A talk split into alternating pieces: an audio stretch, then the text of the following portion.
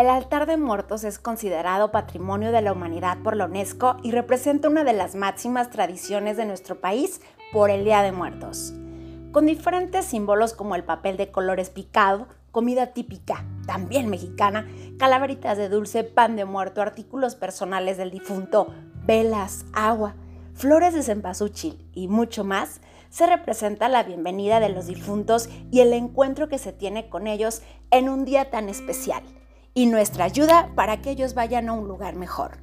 Los más comunes tienen dos niveles que representan el cielo y la tierra, mientras que los que son de tres constituyen la presencia del purgatorio, y los hay hasta de siete niveles que simbolizan los pasos necesarios para que el alma del difunto pueda descansar en paz. Ahora ya conoces más sobre la importante tradición del altar de muertos.